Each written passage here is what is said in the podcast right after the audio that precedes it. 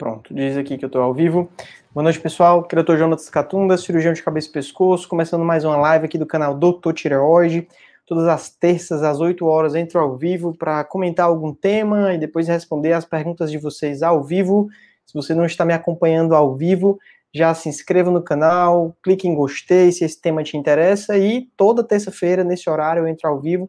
Então, me acompanhe também pelo Instagram, arroba Catunda, para saber qual vai ser o tema da live, né? Então, esse tema de hoje, alimentação e tireoide, foi um tema que foi escolhido por vocês, né? Ontem eu deixei lá quatro temas, e esse foi o tema mais votado, né? Mais de 100 pessoas escolheram a gente conversar um pouco sobre alimentação e tireoide. Então, esse é um tema, de certa forma, polêmico, né? Porque você vai encontrar vários vídeos relacionando problemas da tireoide com certos alimentos, ou alimentos em que uma pessoa que tem um possível problema da tireoide não pode se alimentar, e é algo que você precisa ter muito cuidado, porque nem sempre o que essas pessoas estão repetindo em vários vídeos são, às vezes, uma pessoa começa e a outra só copia e vai copiando sem ter nenhum embasamento científico, vai espalhando falsas verdades, né? Isso às vezes pode acabar prejudicando alguém.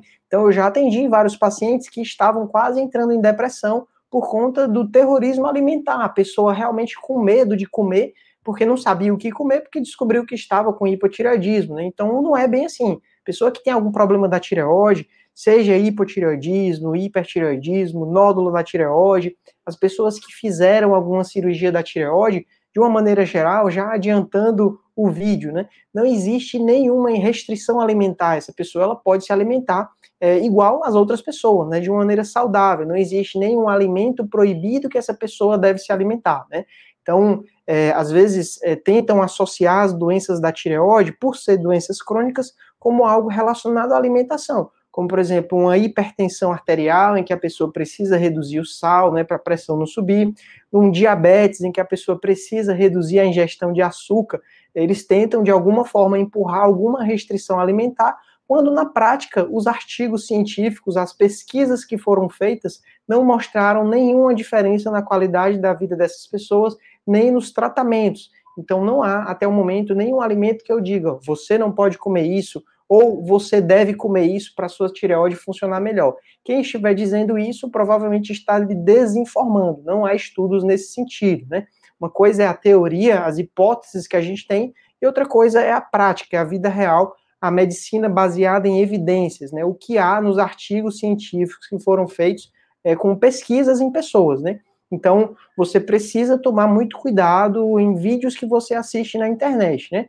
Esse tema de hoje foi um tema, inclusive, que quando eu estava lá no começo do canal, antes de começar o canal, foi até um dos motivos de eu ter iniciado isso daqui, né? Começar a gravar vídeos ensinando pessoas comuns sobre medicina, sobre cirurgia de cabeça e pescoço e sobre tireoide, né? Então, quando eu estava terminando a minha residência, a minha especialização, eu botei lá no YouTube, tireoide.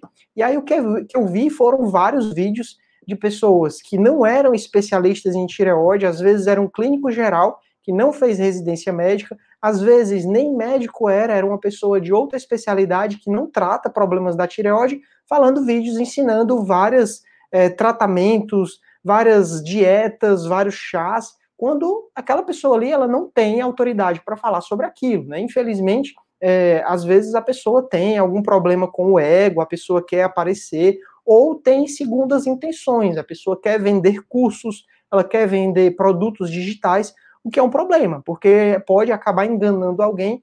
E é, aqui no canal você nunca vai ver eu induzindo você a fazer algum tratamento, né? Olha, tome esse chá aqui da planta preta, faça esse tratamento aqui. Não. Aqui o meu objetivo é lhe educar para você aproveitar melhor o seu tratamento com o seu médico, né? Jamais eu vou lhe, lhe induzir a se automedicar, a se autodiagnosticar e se autotratar. Isso é extremamente danoso, pessoal mais importante é você, em um tratamento com o seu médico, né, o seu nutricionista, o seu endocrinologista, o cirurgião de cabeça e pescoço, é você conhecer todas as opções do seu tratamento e saber o que é melhor para você. Então, não caia na besteira de seguir orientações de doutor de YouTube, de acreditar que usar gotinhas mágicas vai melhorar sua tireoide, né? Então, infelizmente, existem esses profissionais que dizem para as pessoas nos vídeos, né? Pare de tomar o remédio, comece a tomar esse outro remédio, tome muito cuidado, porque a saúde é o nosso bem mais valioso. Quando você perde a saúde, você perde tudo. Sem saúde, não adianta nada na vida, né? Eu já fiz alguns vídeos falando sobre o Lugol, né, que é justamente essas gotinhas de iodo, é, e hoje eu tenho nesses vídeos os comentários, se você for ver, tá lá diversas pessoas que tiveram efeitos colaterais, alguns deles até bem graves, né? Porque foram seguir essa onda de médicos recomendando suplementos naturais, né? Tratamentos alternativos que são bem perigosos, né? Então eu preparei aqui alguns slides para a gente conversar e daqui a pouco vou começar a responder as perguntas, né? De quem já está aqui me acompanhando ao vivo, já mandou pergunta, né? Aqui é isso, chegou cedo, mandou a pergunta, eu consigo lhe responder, né? Se demorou para entrar, perdeu a hora, aí não dá mais, vai ficar para outro dia, né? Mas o bom é que é, muitas vezes as perguntas são parecidas, então você escutando eu responder as perguntas de outras pessoas, acaba que de alguma forma vai lhe ajudar também, né?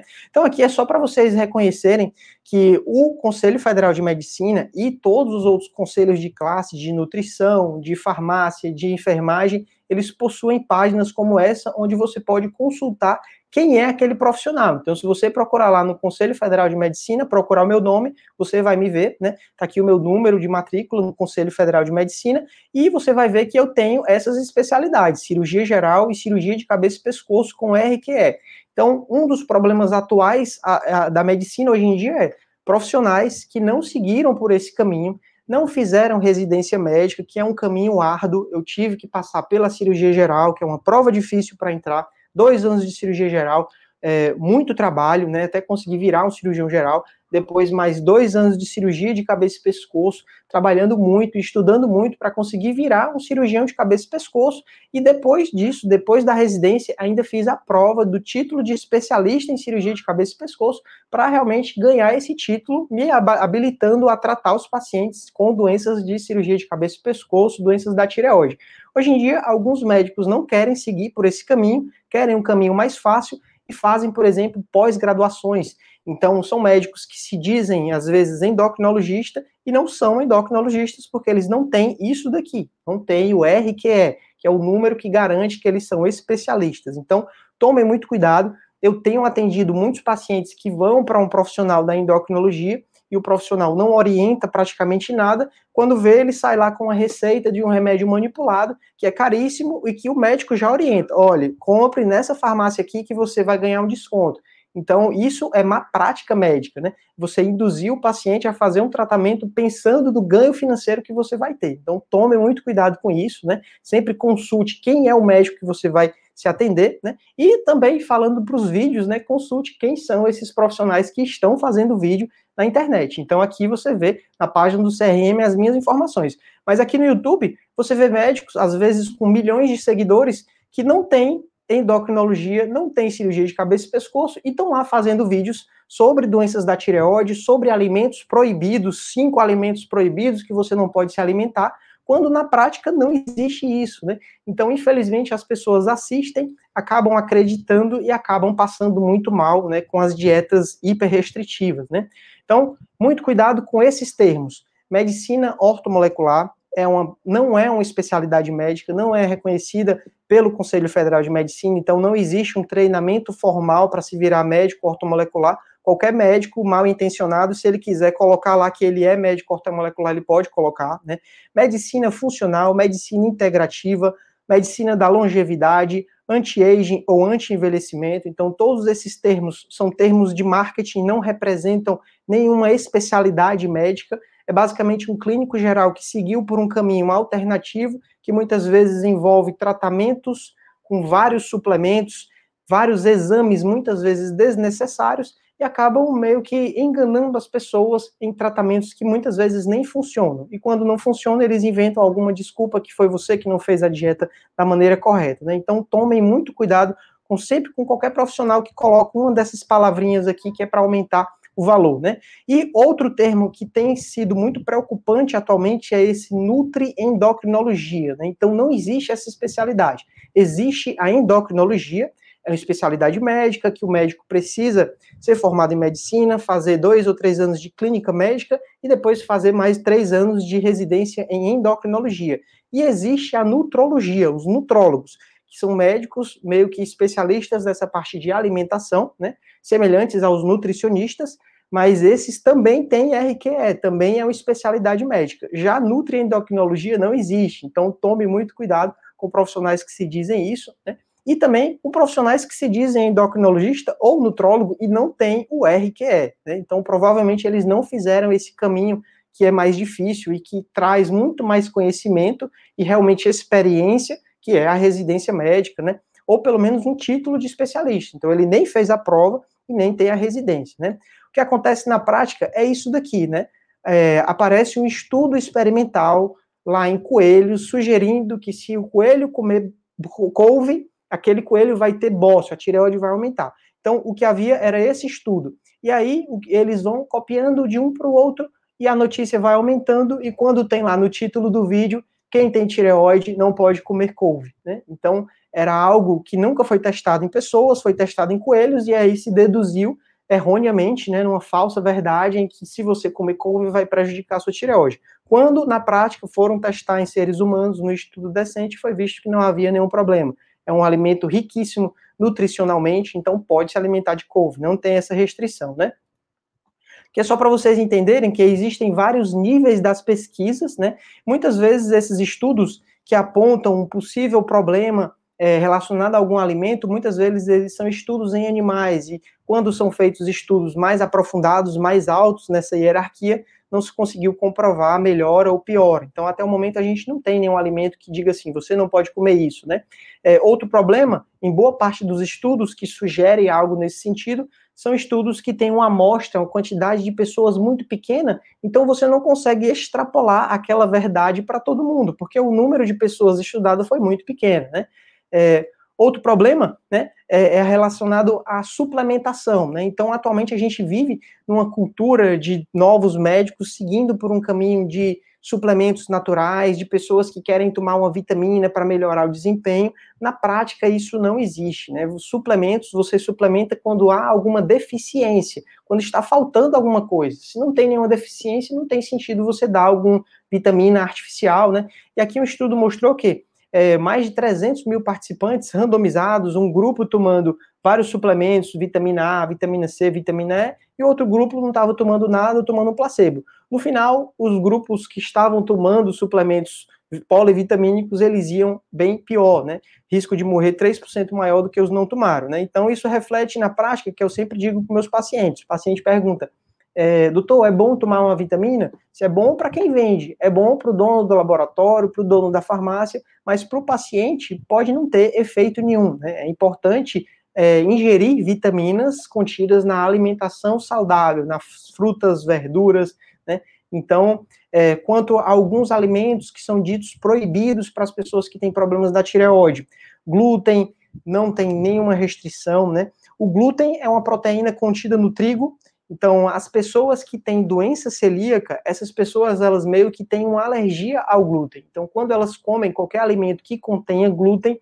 isso vai causar uma irritação no intestino e elas começam a ter muita diarreia. Essa é a doença celíaca, que é um tipo de doença parecida com as autoimunes, né? Um distúrbio da imunidade, né? Então, as pessoas que têm tireoidite de Hashimoto não têm nenhum problema com o glúten. Então, os estudos não mostraram nenhum benefício em realmente se restringir glúten nessas pessoas. Porque qual é o problema? Quando você tira o glúten totalmente da sua dieta, você vai deixar de comer pão, deixar de comer é, algum biscoito, algum bolo. Claro que o problema é o excesso, mas você tirar total o glúten, você pode deixar de se alimentar de alimentos integrais, né? Um pão integral, né? Uma farinha integral, que ele vai ter vários benefícios pela quantidade de fibras que isso pode lhe beneficiar. Então, o recomendado não é cortar tudo, né? Mas sim se alimentar com alimentos de melhor qualidade nutricional. Né? Selênio e iodo. Selênio é um micronutriente que, na teoria, ele melhora o funcionamento da tireoide, pois é ele que ajuda no, no, no, no funcionamento da tireoide com o iodo. Na prática, não há nenhum estudo que mostre deficiência de selênio. Até o momento, na humanidade, nunca ninguém teve deficiência de selênio. Então, se até o momento ninguém teve deficiência de selênio, não há nenhum motivo nem para ser dosado o exame de sangue e nem de ser suplementado o selênio. Na prática, quem indica isso é uma má prática médica, porque não tem embasamento científico. Né? Alguns vídeos aqui no YouTube falam que café pode piorar, a tireoide, ingestão de leite, ingestão de soja, couve, repolho, brócolis, todos esses outros alimentos também não há nenhuma proibição, né, não há nenhuma restrição alimentar. Então, o que você deve fazer é procurar um nutricionista para fazer uma avaliação do seu caso, para avaliar como está o seu é, a sua ingestão calórica, se está acima do esperado, se está abaixo, se você está se alimentando dos alimentos corretos, né? Então, não confie em vídeos do YouTube indicando dietas, né? A dieta ela é personalizada, é um tratamento que deve ser feito com acompanhamento de um profissional, tá certo? Uma regra da alimentação saudável é o quê? É você comer pelo menos 50% de vegetais, né? 25% de proteínas, e aí pode ser tanto proteína animal, carne de boi, frango, porco, peixe, ou proteína vegetal, principalmente o feijão, né, ricamente em proteína, e 25% de carboidratos, né, de preferência integral. Então é o nosso famoso arroz com feijão e a carne e a salada, né? Isso daqui é uma alimentação saudável, bem equilibrada, né? Mas é importante sempre ter o acompanhamento com o nutricionista quando você está tendo algum problema com o peso, né? Então, sempre tente moderar. Excesso de sal, excesso de açúcar e as gorduras. O excesso de sal vai te trazer pressão alta, o excesso de açúcar vai te predispor a diabetes e o excesso de gorduras vai trazer problemas com o colesterol. E evitar os alimentos ultraprocessados, né? Então, você vê lá no mercantil vários alimentos industrializados que você nem reconhece da sua forma normal, né? Biscoitos recheados, esses alimentos eles vão conter vários conservantes às vezes produzidos com várias é, é, substâncias para aumentar a durabilidade, e aqui é um grande problema do mundo moderno. Né? Esses alimentos muito industrializados, eles contêm substâncias que nós ainda não conhecemos totalmente. Né? A longo prazo, pode ser que se descubra que boa parte dessas doenças que nós temos aumentado a incidência, até câncer de tireoide, tireoidite de Hashimoto, pode ser que se descubra que tem algum alimento que possa sim induzir, mas alimentos ultra processados, né? Então, nesse período da pandemia, eu estudei muito sobre pão, a fabricação de pão artesanal em casa, né? E aí, vendo vários vídeos no YouTube, né, a gente aprende que o pão ele tem o quê? Água, farinha, fermento e sal, né? Então, quatro ingredientes. Quando você vai olhar um pão industrializado de uma padaria, ele tem lá pelo menos 15 ingredientes, né? Então é justamente essa diferença do alimento mais saudável cozinhado em casa e o alimento industriado, industrial, né? Produzido de uma maneira é, para ter mais rendimento, para ganhar mais velocidade, para durar mais tempo, é justamente isso que faz a diferença. Quando você começa a colocar na sua comida, né, na sua casa, trazer mais alimentos industrializados, isso pode sim trazer prejuízos, né? Então, refrigerantes, salgadinhos, carnes enlatadas, que você não sabe nem que bicho está aqui, né? Alimentos defumados, congelados, é, enlatados, tudo isso realmente é bem prejudicial para vocês, né? Então aqui é só uma breve, um breve resumo, né, pessoal? Aqui eu acho que ficou bem claro a mensagem, né? Procure o especialista, procure o médico de vocês, não se autodiagnostiquem através da internet, né?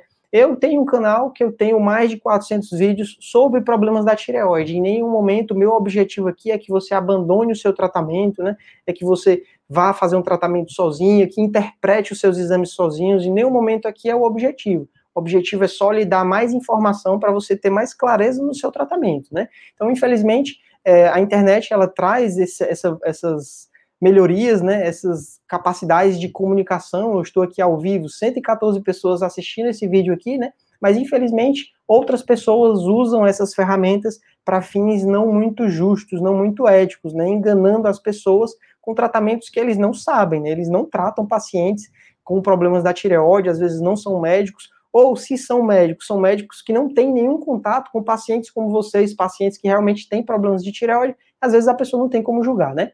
Então, era isso que eu tinha para falar para alimentação. Vamos agora é, responder as perguntas, né? Então, boa noite, Eliane, boa noite, Juliana, boa noite, Fátima, boa noite, Sônia, boa noite, Carla. Pergunta da Joanilha, pergunta muito boa, né? Que aqui sim tem relação com a tireoide, a alimentação, né? Ela mandou aqui: existe algum alimento que interfira na absorção da levotiroxina? Então, a levotiroxina, o hormônio da tireoide, é, sintético, né, que você tem que tomar todos os dias, os pacientes que têm problema de hipotireoidismo ou pessoas que já retiraram a tireoide precisam repor todos os dias, o principal conselho é tomar a medicação e esperar pelo menos meia hora para realmente se alimentar. Por quê? Porque o remédio ele tem uma absorção difícil, então ele precisa estar sozinho na barriga, só o remédio com um pouco de água.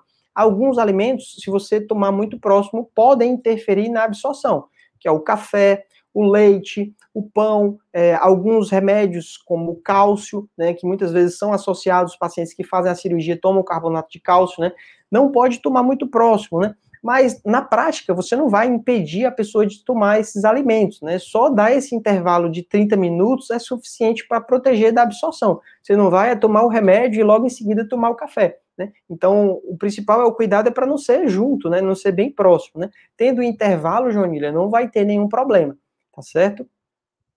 Às vezes a pessoa tem algum problema no estômago, no intestino, que interfere realmente na absorção de alimentos. Aí não tem jeito, né? Aí é outro problema de saúde que precisa ser investigado e tratado para que o comprimido seja absorvido melhor, né? Então, na maioria dos pacientes, esse período de meia hora é suficiente para conseguir fazer com que o comprimido seja absorvido, mas em algumas pessoas a pessoa não tolera e aí a gente pode testar fazer a dose à noite. Então, antes de dormir, a pessoa toma o comprimido e aí todas as noites ela tem esse hábito, consegue funcionar também, porque depois que ela deita, a barriga está vazia, o comprimido vai ter um bom tempo para ser absorvido.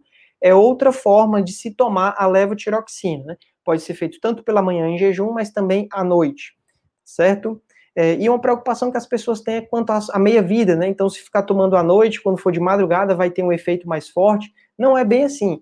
O remédio, a levotiroxina, ela tem uma meia-vida de sete dias. Então, o comprimido que você toma hoje, ele vai passar sete dias funcionando, né? Ele não vai ter um pico e depois vai diminuir. E ao longo do tempo, quando você toma sempre no horário certinho, né? A dose vai se mantendo bem estável né, no seu sangue, né? Então, não tem problema. Então, vamos lá para a próxima pergunta. Pergunta da Cláudia.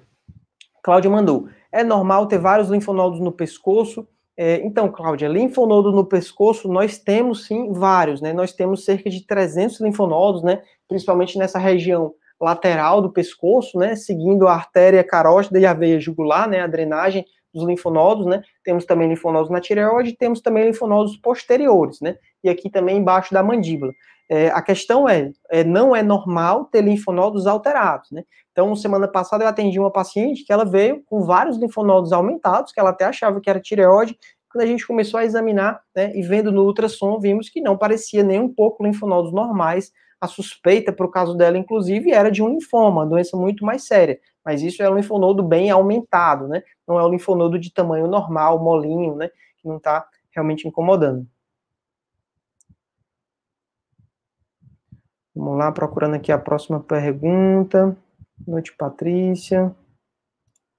A Antônia mandou. Doutor, quem tem disfunção da tireoide não pode comer massa? É, então, Antônia, o grande problema é os excessos, né? É, a gente não deve levar uma vida muito restritiva, tirar todos os alimentos da dieta, tirar todos os carboidratos, comer só plantas e frutas, né? E, porque isso tanto vai nos deixar cada vez mais fracos, né? Se você tirar totalmente carboidrato, pode ser que falte energia no seu dia a dia. Uma vez eu atendi uma paciente que ela seguiu exatamente essas orientações né, desses outros vídeos, né, que eu tanto critiquei aqui. O paciente cortou o carboidrato, cortou o café, e aí quando viu, começou a aparecer uma dor de cabeça todo dia, um cansaço, uma falta de ânimo, né? E quando a gente vê é o quê? É só a pessoa se alimentando de maneira errada, né? Uma maneira que não faz nem sentido, né?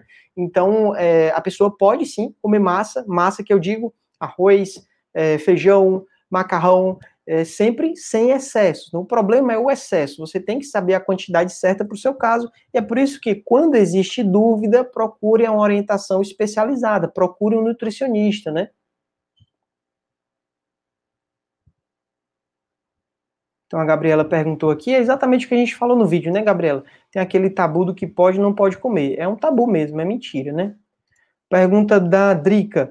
É, doutor, boa noite. Fiz uma biópsia dia 25 do mês passado, fazer o tratamento da neoplasia maligna. Queria saber os alimentos que eu posso comer e não posso. É, então, exatamente, não existem alimentos que pode ou não pode comer, mas o que é que eu oriento para os meus pacientes que vão passar por cirurgia, né? O paciente que vai passar por cirurgia, a cirurgia ela tem um, um, ela exige um preparo cardiovascular, né? Que para uma cirurgia de tireoide, por exemplo, é como se o paciente fosse subir dois lances de escada, né? Então, se a pessoa sobe dois lances de escada, quando chega lá no final, ela está muito cansada, né? Essa pessoa ela não está tão bem preparada, né? E aí é como se ela fosse praticar uma maratona, precisa se exercitar antes da cirurgia, precisa se alimentar da maneira mais saudável possível, né? Evitando o excesso de sal para a pressão não subir, evitando excesso de açúcar para não ter problema com diabetes, com inflamação, com infecção, né? E também com excesso de gordura, né? Então é basicamente isso.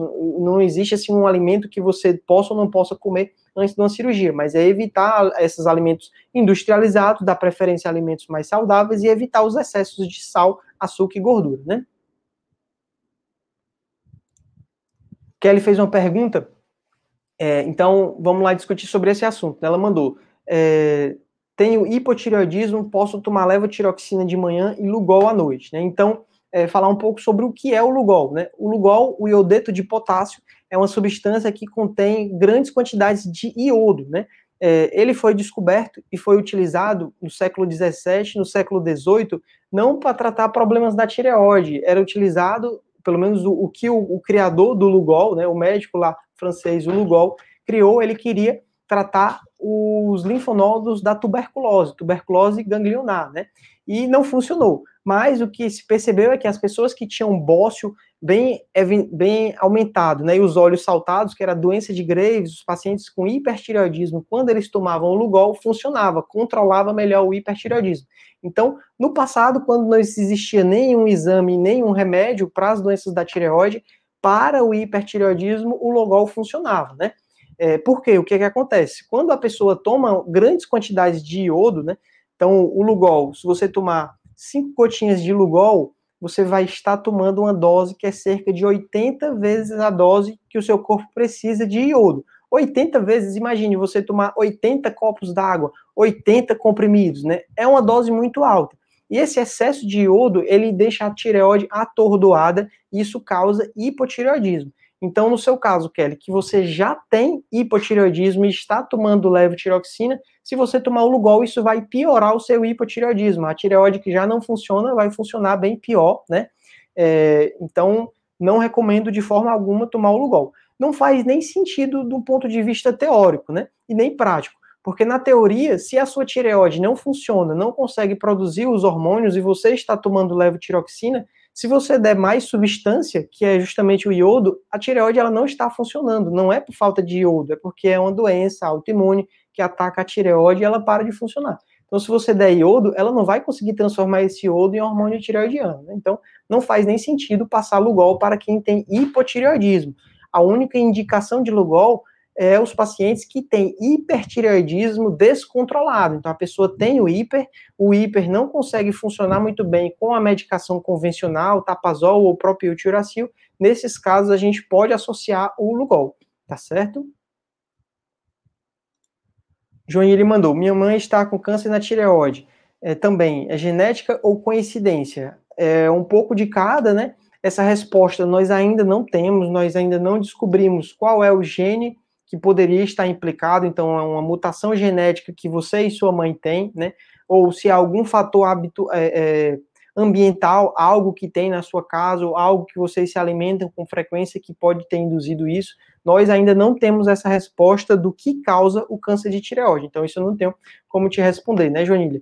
Mas o importante, pelo menos um lado bom, é que não é uma doença tão agressiva na maioria das pessoas, altamente curável, né? É, isso é diferente, assim, a gente falou câncer de tireoide, mas falando do carcinoma papilífero da tireoide. O carcinoma medular da tireoide, que é outro tipo mais raro, esse sim a gente conhece qual é a mutação e pode ser rastreado na família, né, para se descobrir qual é, né, se, a, se realmente foi genético, se a sua mãe teve você teve, por exemplo, né, no carcinoma medular.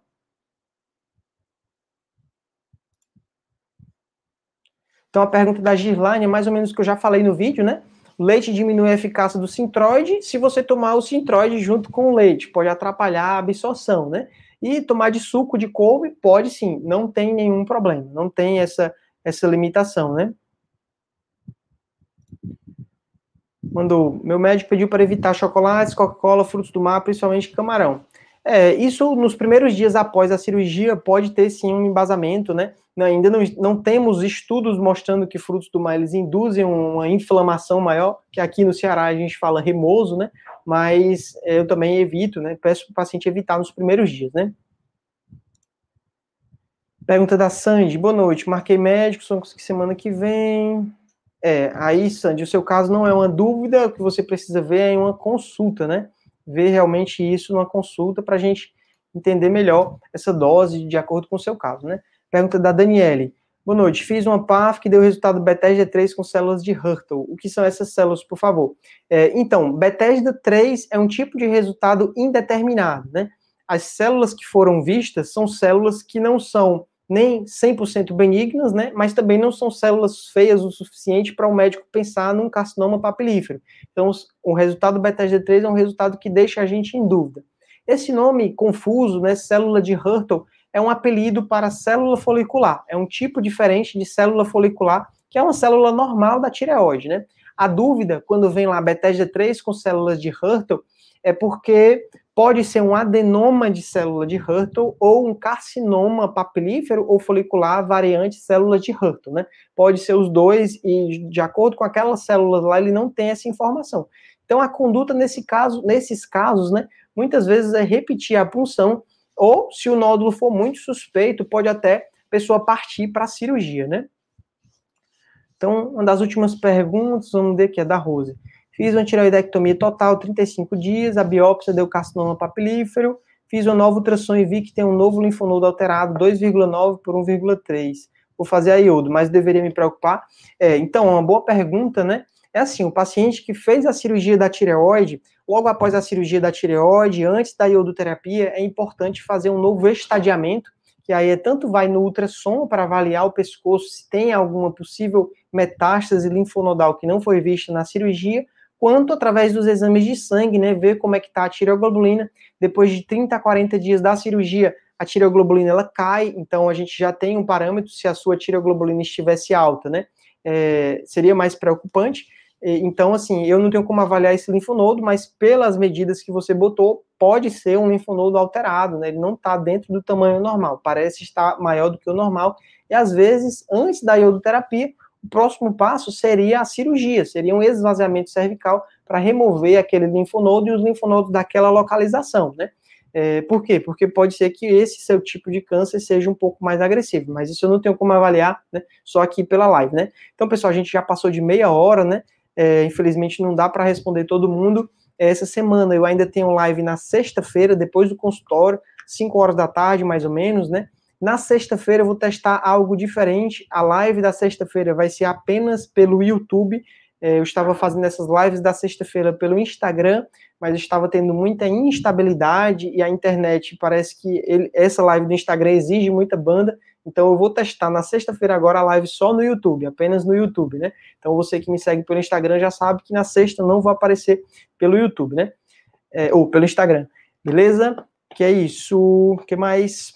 Ah, para quem não participou ainda, para quem é novo no canal, eu estou fazendo uma pesquisa sobre qualidade de vida em doenças da tireoide, então na descrição do vídeo você vai encontrar o link para participar, né? Se você não participou, participe, é bem simples, bem fácil de participar, e você que já participou, compartilhe com mais pessoas, né?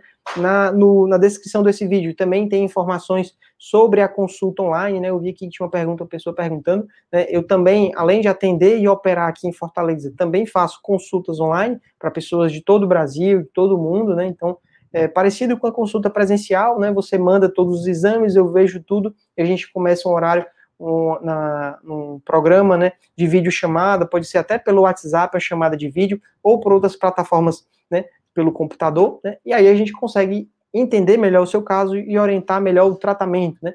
Nos últimos, nas últimas semanas tenho atendido até pacientes de fora do Brasil, né, muito interessante, pacientes que estão trabalhando no exterior, né? E quando tem acesso aos médicos lá fora, parece que os médicos lá não são tão bons, né? Fico até orgulhoso, porque às vezes a gente pensa que lá fora a medicina é melhor, os médicos são mais sabidos, né? E quando a gente vê as condutas que eles fazem, às vezes você fica assim, meu Deus, onde foi que essa pessoa estudou medicina, né? Mas é isso aí, pessoal. Um forte abraço, até a próxima live. Valeu!